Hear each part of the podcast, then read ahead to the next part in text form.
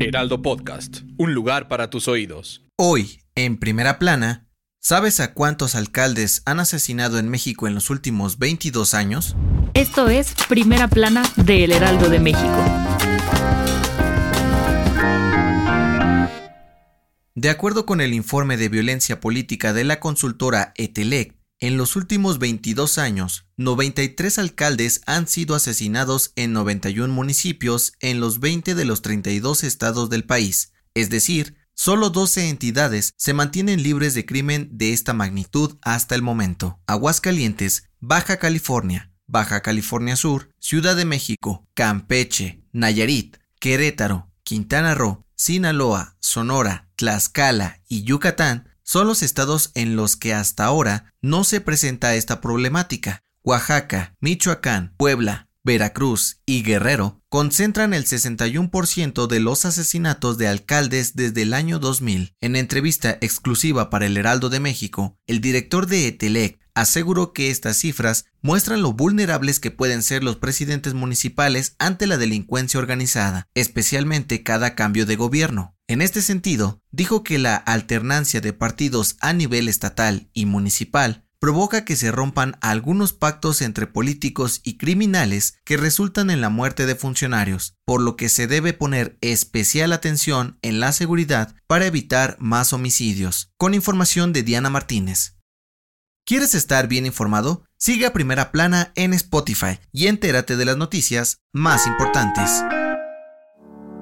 La primavera está cada vez más cerca y según el programa de investigaciones en cambio climático de la UNAM, podría ser una de las más calurosas de los últimos años, pues se prevén temperaturas de más de 30 grados en 25 estados de la República. Esto podría provocar que al menos el 15% del territorio nacional presente algún tipo de sequía entre marzo y junio, afectando directamente a la agricultura. Ante esto, los expertos señalaron la posibilidad de que este año se rompan récords de calor en algunos puntos del país. Por ejemplo, en la Ciudad de México, la temperatura máxima registrada es de 33.9 grados, el 9 de mayo de 1998. Por otro lado, el Servicio Meteorológico del Reino Unido informó que esperan que este año la temperatura global aumente 1.09 grados Celsius. Con información de Frida Valencia.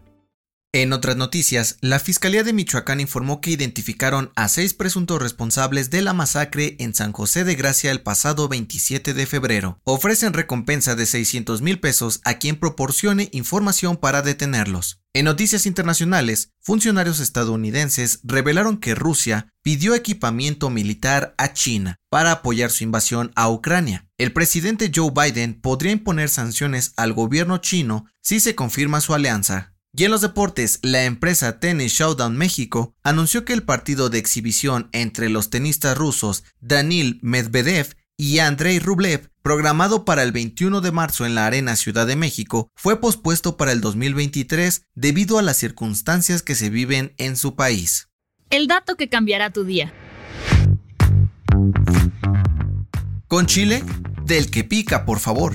¿Alguna vez te has preguntado por qué a los mexicanos nos gusta tanto el picante? De acuerdo con investigadores de la UNAM, la causante de nuestro inexplicable gusto por el picante es la capsaicina, sustancia activa del chile que libera endorfinas y serotonina en todo el cuerpo, produciendo una gran sensación de placer. Esto provoca una especie de adicción que nos hace querer enchilarnos cada vez más. Según la Secretaría de Agricultura y Desarrollo Rural, cada mexicano consume 18 kilos de chile al año, especialmente jalapeño.